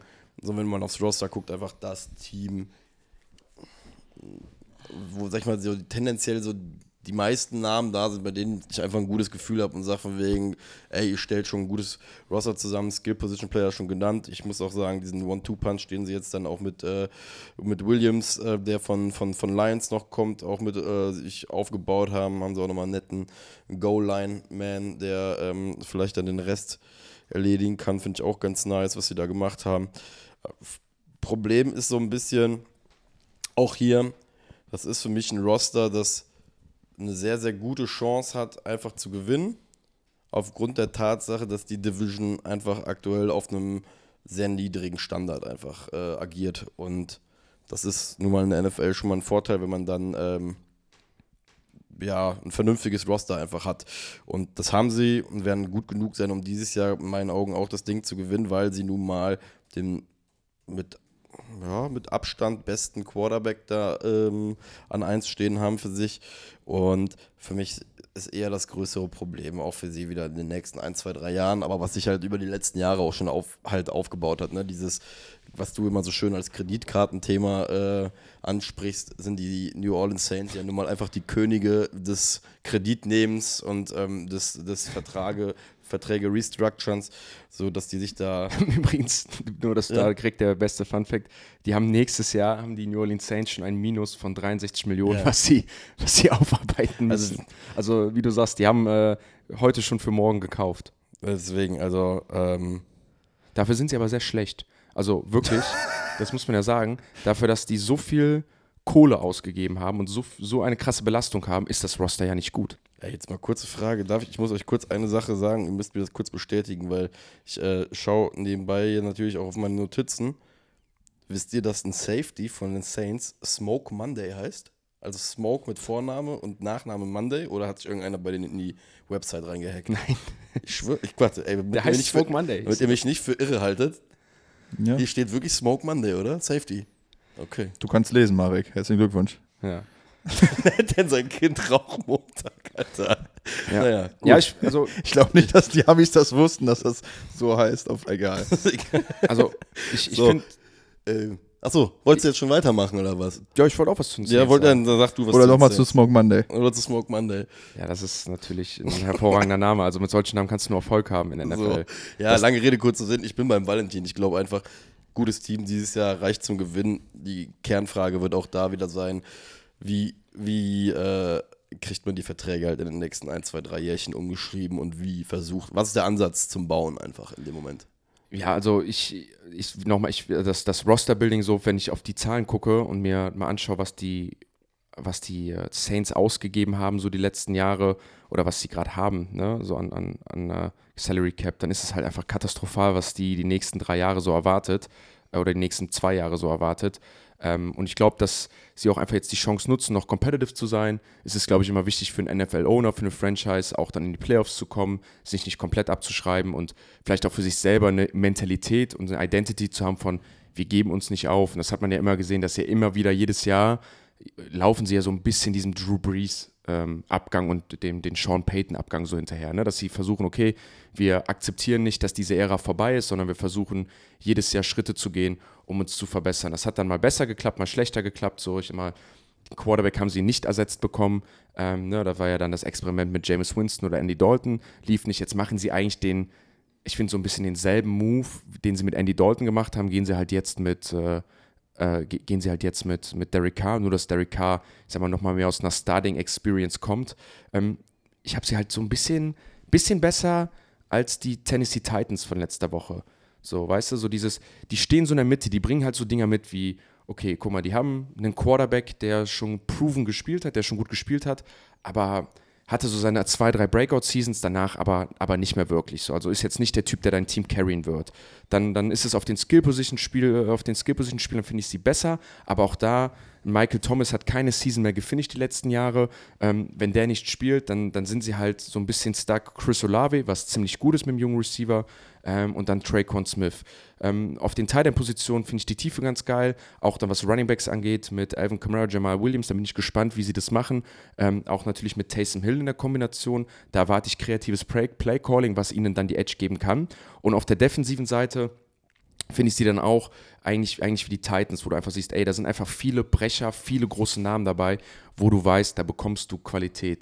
In Marshawn Lattimore ist ein ganz klarer Number One Cornerback, den nicht viele Teams haben. In Tyron Matthew ist ein versatile, einsetzbarer Safety, der in der Box spielen kann, der covern kann, mit dem du viel machen kannst. Cameron Jordan, einer der besten Interior- und Defense-Liner, den du hast, auch das ist nicht, nicht, einfach, äh, nicht, nicht, nicht, einfach so in der NFL zu haben. Ähm, aber ich glaube, also sie können, ich denke, sie werden um die Division mitspielen, wie ihr auch schon gesagt habt, mit Derek Carr als Quarterback. Aber ich weiß nicht, wie groß die Edge ist zu den anderen Teams. Also ich weiß nicht, wie krass setzt sich ein Derek Carr jetzt ab, oder das Quarterback-Play, wie krass wird die Performance absetzen von den anderen Teams, wie, wie weit kommen sie da damit nach vorne? Ja, also du hast, die Defense ist halt, wie du da sagst, halt wirklich auch gepickt mit, mit Starspielern. Ne? Die holen noch Marcus May rein von den Jets, auch einer der besten, besten Safeties, die Oh ja. rumlaufen. Die haben einen Demario Davis auf Linebacker, der seit mehreren Jahren schon auf Top-Level spielt. Ähm, Cameron Jordan kommt ein bisschen in die Jahre, aber kann auch immer noch äh, spielen. So, also die haben, die sind auf keinen Fall in den Rebuild oder was auch immer. Die sind ein sehr competitive Team, was auch competen wird und competen will. Wie gesagt, ich glaube, sie haben einen sehr hohen Floor. Also ich glaube, sie sind das sicherste Team in der Division, wo man sagen kann, okay, die holen ihre 9, 10, 11 Siege in der NFC. Ähm, wird für mich tatsächlich davon abhängen, wie Baker Mayfield spielt, ob die Saints Nummer 1 oder Nummer 2 werden in der Division. Ähm, aber wenn wir jetzt mal davon ausgehen, dass Baker Mayfield jetzt nicht äh, nochmal eine, der neue Geno Smith wird, dann gehe ich von den Saints aus, dass sie das Ding wahrscheinlich gewinnen werden. Aber ich habe es eben schon mal gesagt, es ist die spannendste Division, weil ich nicht weiß, was passiert. Aber ich glaube, die besten Karten haben die Saints, da ein Playoff-Team zu werden, weil die einfach zu stacked sind im Roster. Die spielen halt auch, also generell die Division, also aus der NFC spielen die halt dann auch nochmal so das einfachste Schedule. Ne? Also die, die Saints spielen halt wirklich aus der NFC schon nicht die starken Teams. Also die spielen nicht die 49ers, die müssen nicht gegen die Cowboys gehen, sie müssen, ähm, obwohl ich die Cowboys ich ja selber nicht so stark einschätze, aber ich gehe jetzt mal mit dem Meinungsfeld des, des Podcasts und von Focus Football mit. Ähm, spielen nicht die 49ers, nicht die Eagles, nicht die Cowboys. Äh, die spielen keinen Brecher aus der AFC, also die spielen die Bills nicht, die spielen die Chiefs nicht, die spielen äh, die Jets nicht und sowas. Also die haben dann auch einfach ein super einfaches, super einfaches Schedule. Ne? Spielen vor allem auch, ich, wenn ich das hier richtig sehe, äh, nee, die Texans spielen sie nicht. Sonst, doch, Texans spielen sie, nach haben sie in der Preseason gespielt, ja.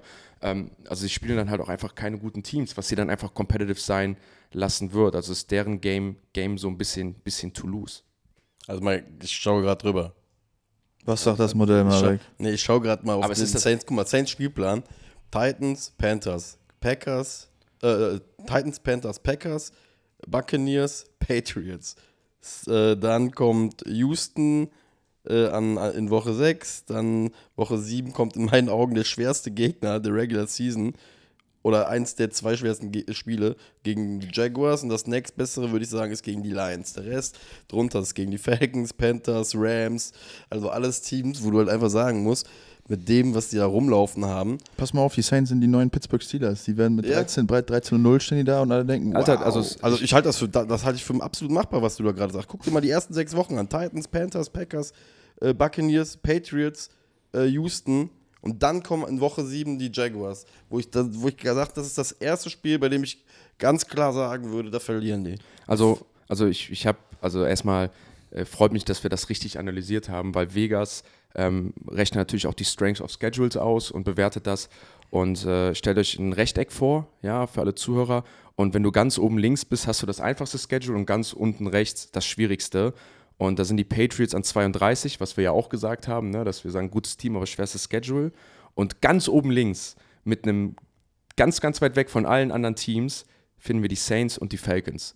Also du, ihr könnt euch das so vorstellen, es ist eine gerade Linie eigentlich. Nur die Saints und die Falcons bewegen sich ganz oben links an einem eigenen Spot. Ähm, einfach weil äh, das, das Schedule so einfach ist. Und das wird denen in die, in die Karten spielen. Ähm, ja, also nochmal, ich glaube aber am Ende fehlt es dann halt für mich, außer sie können dieses Jahr irgendwie noch was aus dem Salary Cap rauszaubern, um sich dann doch noch irgendwie einen Receiver zu holen. Oder Derek Carr overperformed und overachieved dann im Gegensatz zu letzten Jahr nochmal mehr, dass sie dann einen Push für die Playoffs haben. Aber ähm, ich bin, ja, wie gesagt, das ist, das ist wieder so ein Beispiel, wo ich sage, keine Ahnung, ich pack mal die Saints in die AFC East oder pack die Saints irgendwie in die AFC North, dann sind die halt das schlechteste Team meiner Meinung nach so.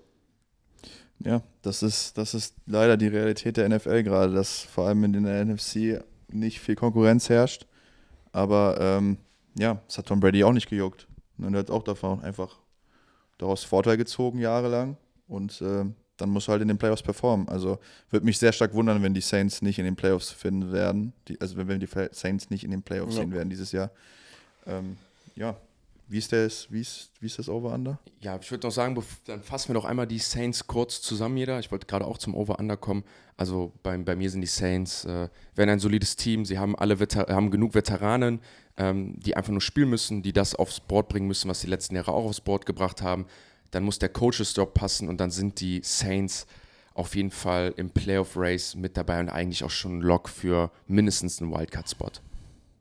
Ja, ich habe die Saints als Team mit bestem Quarterback und bestem Surrounding in der Division. Dementsprechend glaube ich persönlich, dass sie als eins in die als eins die Division beenden würden, in die Playoffs gehen.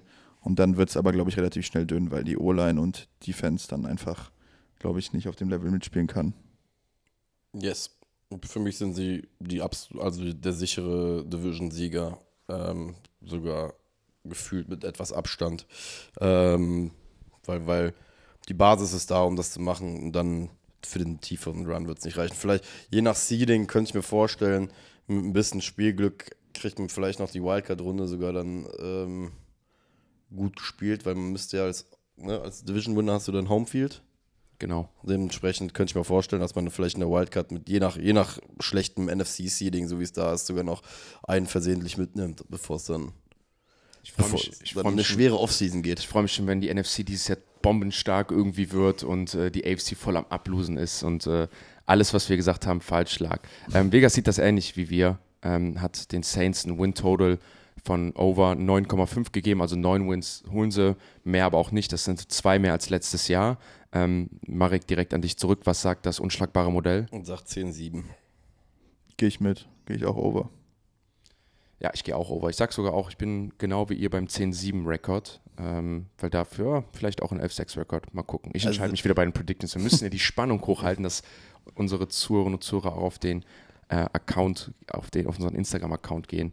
Ähm, da nochmal der Hinweis, folgt uns da gerne. Vielleicht seid ihr auch schon, auch schon äh, über den Insta-Account hier auf den Podcast gekommen. Kommen wir zum letzten Team aus dem letzten Jahr, ähm, den Atlanta Falcons. Äh, Atlanta Falcons, äh, Head Coach Arthur Smith, Quarterback dieses Jahr Desmond Ritter, letztes Jahr mit einem 7 und 10 Rekord die Season beendet. Ähm, Valentin, Atlanta Falcons, hol mich und die Zuhörer mal bitte ab. Ich bin übrigens sehr, sehr gespannt jetzt auf das Team. Das ist das Team, auf das ich mich am meisten gefreut Ja, ich habe habe. mich nämlich zurückgehalten, weil ihr ganz meintet, ah, die Saints gewinnen und hier und da und ich habe keinen Favoriten. Ich nehme es schon mal vorweg. Ich Für wusste mich, das. für, mich, für mich gewinnen die Atlanta Falcons diese Division. Und weil ich das wusste, dass das kommt, freue ich mich einfach so unfassbar jetzt auf die folgenden Minuten. Weil, äh, ich wollte einmal eine, ein bisschen off-topic anfangen. Wusstet ihr, dass Arthur Smith, Arthurs, Alter, heute habe ich es mit dem S. Arthur Schmitz, Junge. Arthur Schmitz, Junge. Arthur Schmidts Vater, der äh, Gründer von FedEx ist und Milliardär ist. Ach was. Wusstet ihr das? Nein. Arthur Smiths Vater ist Milliardär und der Gründer von FedEx. Und Arthur Smith hat sich gedacht, ich hole mir mal den stressigsten Job im ever und werde NFL-Head Coach. Ja, Alter, das zeigt direkt, dass der Typ ein Motherfucker ist. Ja. Dass der Typ ist, der ist gemacht dafür. Ich Also komme das nämlich, Wissen- ich komm nämlich gleich zu Arthur Smith und äh, Smith, Smith, Smith. Arthur Schmitz. Arthur Schmitz. Ja, äh, fand ich, fand ich, fand ich äh, lustigen Fun Fact. Also Auch ähm, danke dafür. wissen die wenigsten. Gibt es unlustige Fun Facts? Ach ja. Das, das springt, Ach ja. das sprengt auch Aber jetzt um das, um das Ganze mal mit ein bisschen äh, besserem Inhalt zu füllen, als das, was ich hier probiert habe in den letzten zwei Minuten. Ähm, letztes Jahr zweit ähm, haben die zweithöchste Percentage gehabt, was Laufspiele angeht, ne? Nur hinter Chicago. Also ist auch so ein Team, was sägt, wenn alle anderen sägen, ne? Die NFL wird immer more pass-heavy. Die, ähm, die Falcons gehen einen anderen Weg. Man sieht es auch mit ihrem Draft-Pick, man sieht es mit äh, den Verpflichtungen in der Offseason. Die haben die O-Line weiter verstärkt. Sie holen sich das Running, Best, das Running Back Prospect der letzten Jahre rein mit Bijan Robinson. Also ähm, da wird, glaube ich, ähm, so ein bisschen Power galore gelaufen. Also viel, viel, viel Power, viel Stretch. Und dann gucken wir mal, wo die Reise hingeht.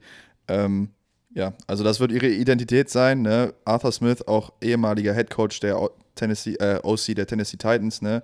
hat damals schon mit Derrick, Hen mit Derrick Henry gezeigt, was er, was er machen kann, was das Laufspiel angeht.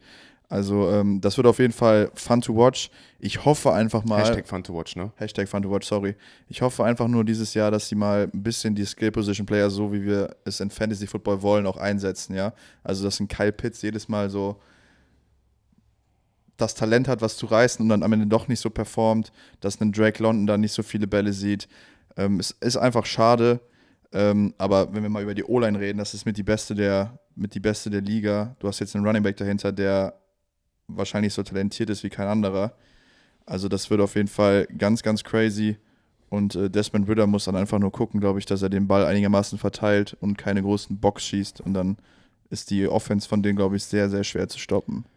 Also, Arthur Smith ist nämlich hier, ist für mich der Key Factor hier. Wenn wir alles erstmal vom letzten nehmen, was wir wissen über die Falcons, dann ist es einfach, dass das ein Hard-Nosed-Team ist, was den Ball laufen kann und wird und dafür nicht viel Kreativität braucht. Du hast ja eben die Bears genannt. Die Bears müssen dafür zum Beispiel ihren Quarterback einsetzen. Ne? Das haben die Falcons letztes Jahr auch gemacht, aber das Run-Game bei denen läuft hauptsächlich über konventionelles Run-Game und über eine verdammt starke Offensive Line. Ne? Da haben wir Jake Matthews, da haben wir Lindstrom, den sie verlängert haben. Da passt einfach, einfach das, das Personal. Ähm, Arthur Smith ist nicht nur der Coach, der mit Derrick Henry seine, ähm, seine, seine Record-Seasons gecoacht hat, sondern, und das ist für mich der wichtigere Punkt, Arthur Smith ist der Offense-Coordinator, der aus Tannehill einen Top 10 AFC Quarterback gemacht hat. Der aus Tannehill, der als Backup kam ähm, und, und jemand, der underperformed, underachieved hat, einen Spieler gemacht hat, der ein valider in der NFL geworden ist, mit einem sehr limitierten Skillset. Und wenn ich einen Quarterback so sehe oder wenn ich mir so Quarterbacks angucke, die so in dieses Skillset reinpassen, dann ist Desmond Ritter genau, genau da. Wenn man sich mal so das College-Tape von Desmond Ritter anguckt, ähm, der kommt übrigens auch aus dieser, aus dieser Coaches-Linie von Ohio State, hat nicht für Ohio State gespielt, für Cincinnati, aber der Head, äh, Head Coach von Cincinnati war OC bei Ohio State, deswegen haben sie dasselbe System gelaufen. Sehr akkurat, ähm, macht wenig Fehler, ähm, äh, hat ein super, äh, äh, hat, Entschuldigung, ist sehr akkurat, hat wenig Fehler, hat eine super Statline im College äh, aufgezogen und kann auf jeden Fall overachieven, genau wie Ryan Tannehill auch. Und dieses Jahr, glaube ich, hätte er das Vertrauen nicht bekommen, wenn Arthur Smith das nicht wissen würde. Wir haben Drake London im zweiten Jahr, wir haben Kyle Pitts, wir haben Bijan Robinson, den vielleicht besten Spieler im Draft, den es gab. Also wenn man guckt jetzt nicht nur, welches, welchen Value hat er, sondern was performt er nachher auf dem Platz. Und deswegen glaube ich, dass in dieser gesamten Kombination, wenn Desmond Ritter in seinem zweiten Jahr sein Game elevaten kann, vor allem sein Game elevated im Vergleich zu, äh, zu Marcus Mariota, dass die äh, Atlanta Falcons dieses Jahr die Division gewinnen werden, das beste Team in der Division sind. Wenn ich auf das Offense auf das Offense Roster gucke, dann sind sie zwar nicht so erfahren wie die Saints, aber ich finde sie besser, ich finde sie talentierter. Und durch das Coaching von Arthur Smith, äh, das hatten wir bei Brian Dable ähnlich, glaube ich, haben sie einfach die Edge.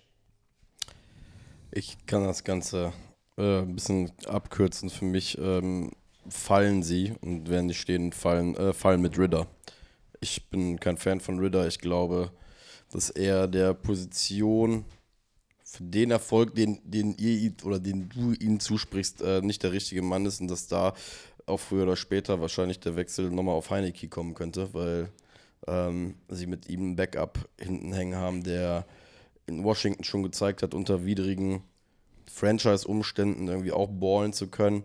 Heißt, äh, ich sehe irgendwie ehrlich gesagt dieses Jahr eher bei den Atlanta Falcons ein Überhypen in der Preseason, so wie es jetzt gerade stattfindet.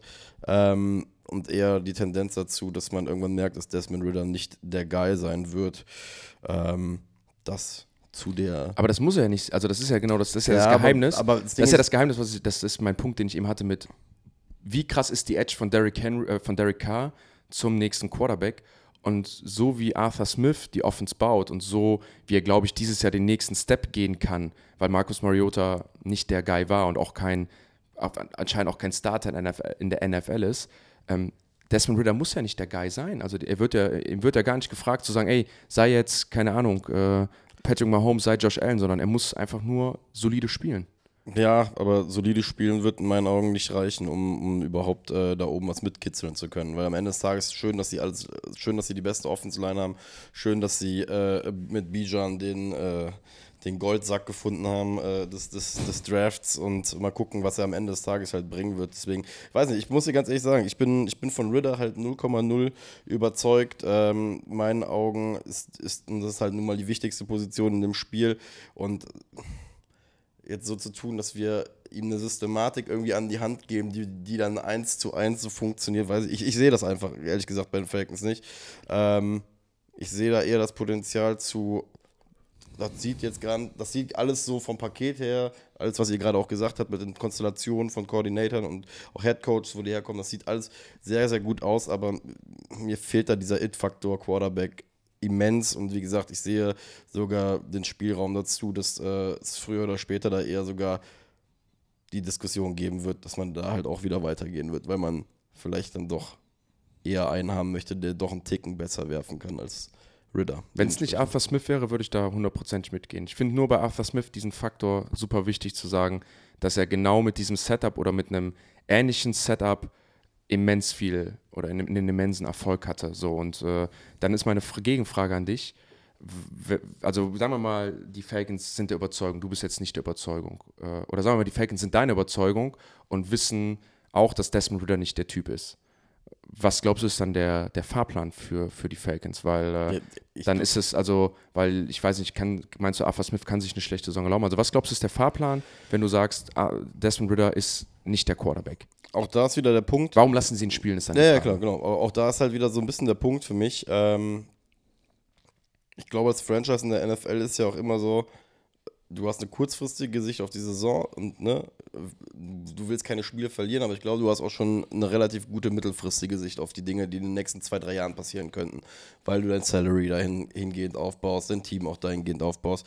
Und ich glaube halt nun mal, dass die einfach dieses Jahr für sich erkannt haben, dass sie außer in absurden äh, Lamar Jackson-Szenarios, wie der Valentin uns da vor ein paar Monaten das ja erklärt hat, ähm, kaum auch irgendwie in dem Quarterback-Markt so drin waren, dass sie gesagt hätten, okay, wir können jetzt irgendeinen Big Splash machen. Und- deswegen glaube ich auch da, die bauen gerade an einem Roster, das in ein, zwei Jahren wirklich, wirklich richtig, richtig gut sein kann.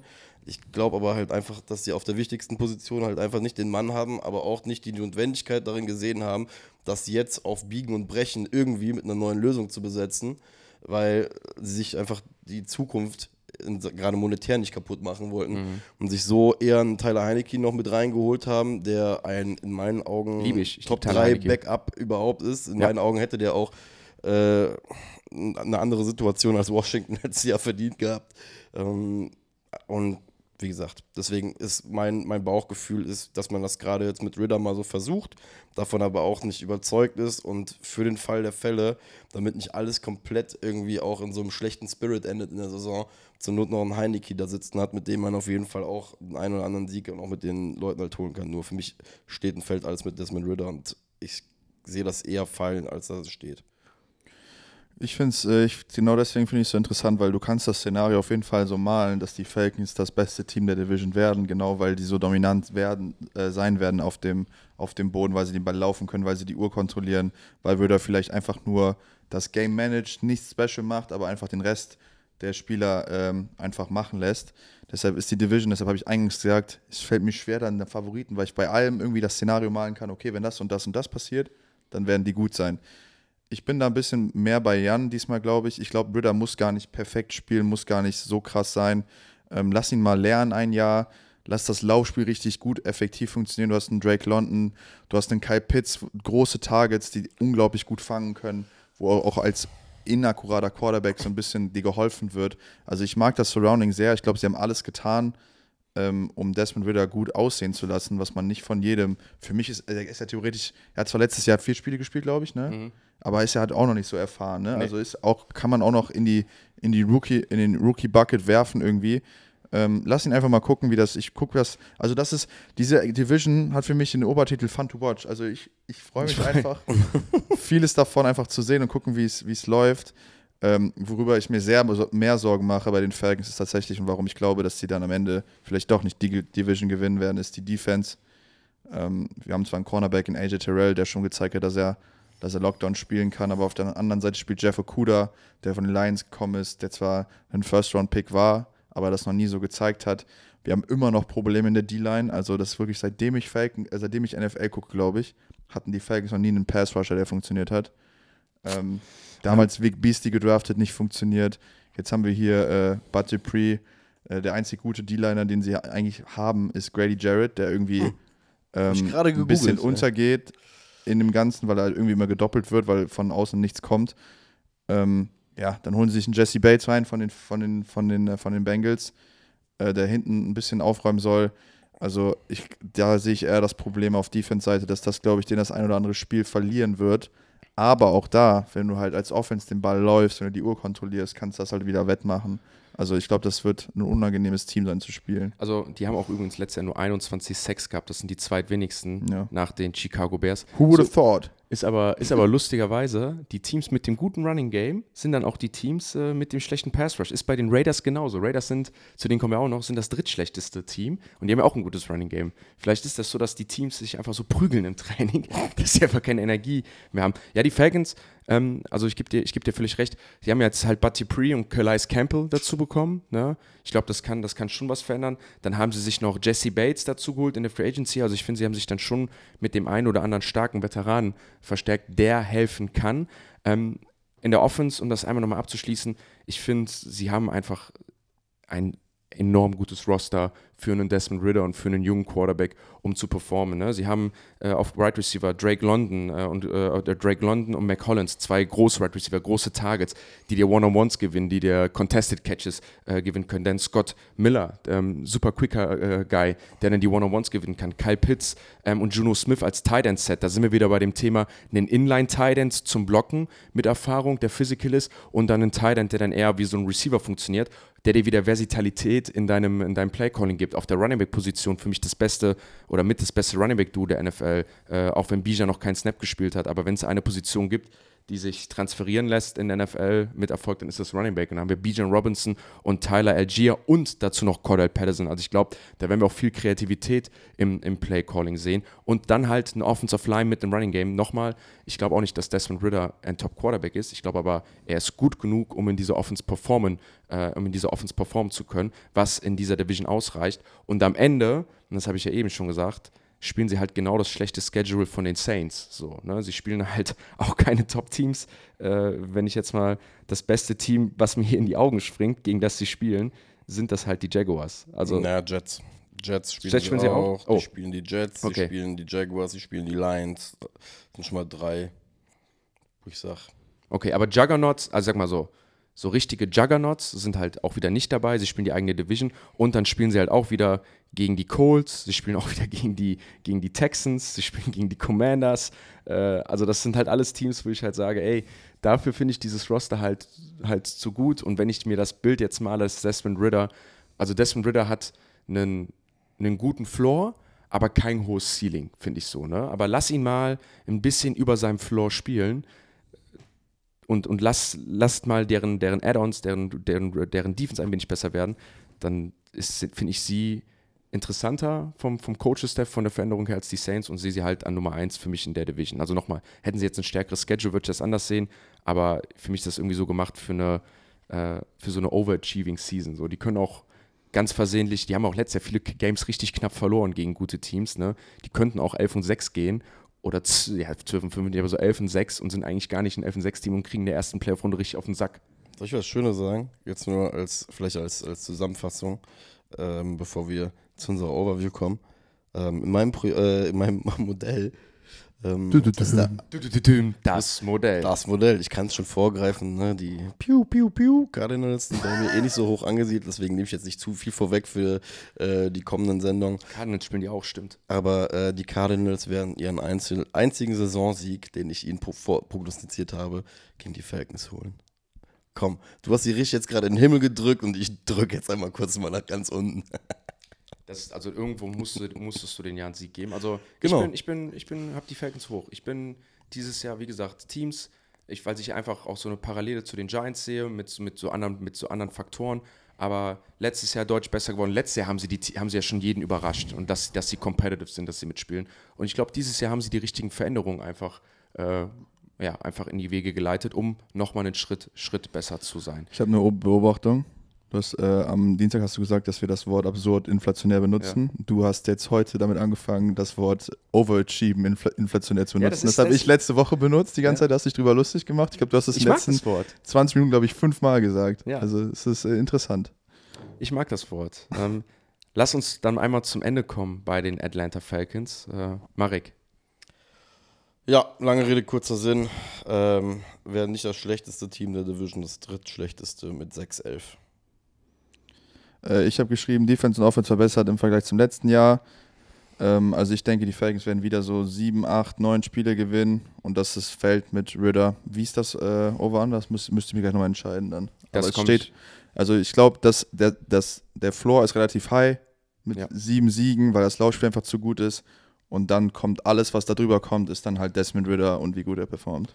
bin ich voll bei dir. Also ich habe eben gesagt, wenn Bryce Young alle 17 Spiele durchspielt, wird er Rookie of the Year. Tut er das nicht, dann ist der andere Rookie the Year Bijan Robinson. Ich glaube, der wird splashen, der wird, einen, er wird ein Walking Highlight Reel, der wird den, den Falcons eine riesen Edge geben. Also ich glaube, sie werden von letztes Jahr einem sehr guten Running Back zu vielleicht einem Top 5 Running Back in der NFL haben. Das wird allen helfen. Äh, Desmond Ritter wird besser performen, als ihr es ihm zusprecht. Und ich habe die Falcons von Worst to First, also vom schlechtesten Team der Division zum besten Team in, in der Division. Dafür müssen sie aber in vielen Punkten einfach einen Step nochmal hochgehen. Bei Receiver, bei Defense ähm, und nochmal ein bisschen bei Quarterback-Play. Vegas hat sie auch besser als letztes Jahr eingeschätzt. Äh, du hast ganz gut zusammengefasst, äh, Valentin. 8,5 ist das Over-Under. Also acht Siege sollen sie holen, ein mehr als letztes Jahr. Ähm, damit wären sie in der Division Nummer 2, mehr aber auch nicht. Valentin, Over-Under, gehst du mit? Over. Ich glaube, ich hatte bei den Saints 10 und ich glaube, dass die Saints gewinnen und ich sage dann, holen die Falcons auch 9 oder 10, aber im Endeffekt ist das dann. Marek? Ja, wie gerade eben schon äh, schnell gesagt, ich glaube nicht dran. Ich sage, es wird eine 6-11. Das ist krass. Und ein Loss gegen die Cardinals, das klippe ich mir auf jeden Fall, klipp ich mir auf jeden Fall raus. Ähm, Atlanta Falcons 8,5. Ich gehe in Over. Ich sage, sie gewinnen die Division ähm, mit 10-7. Also ich glaube, sie sind noch nicht ready, um irgendwie so eine 11-6-Season zu spielen. Würde mich auch nicht überraschen. Ähm, aber mit dem, mit dem Schedule und so, wie ich sie einschätze. Du hast eben bei irgendwem gesagt, dass, die, vielleicht, dass du vielleicht 11-6 aufschreibst auf die, auf die Kachel. Wenn sie gewinnen, dann musst du das auf jeden Fall nur als Notiz für dich jetzt schon mal hier, dass du das abhören kannst. Ja, ich schreibe es mir, mir auf. Ich, ich höre die Folge am Ende eh nochmal. Ich gehe 10-7, äh, holen sie, ich habe sie zwei drüber ich bin einfach, ich, ich halte ziemlich viel vom Coaches-Staff. Ich, halt, äh, ich, ich glaube an Desmond Ritter, dass, äh, dass, dass da wird sauber gearbeitet. Das war's mit der NFC South. Wir haben diese Woche, Jungs, echt, äh, ich glaube, zwei Teams besprochen, wo wir uns alle einig sind, dass da der Super Bowl-Winner nicht mit dabei ist. Ich glaube auch kein tiefer Run mit dabei ist. Ich hoffe, wir konnten euch trotzdem da einige, einige Infos geben. habt, habt ihr noch was, was ihr, was ihr loswerden wollt?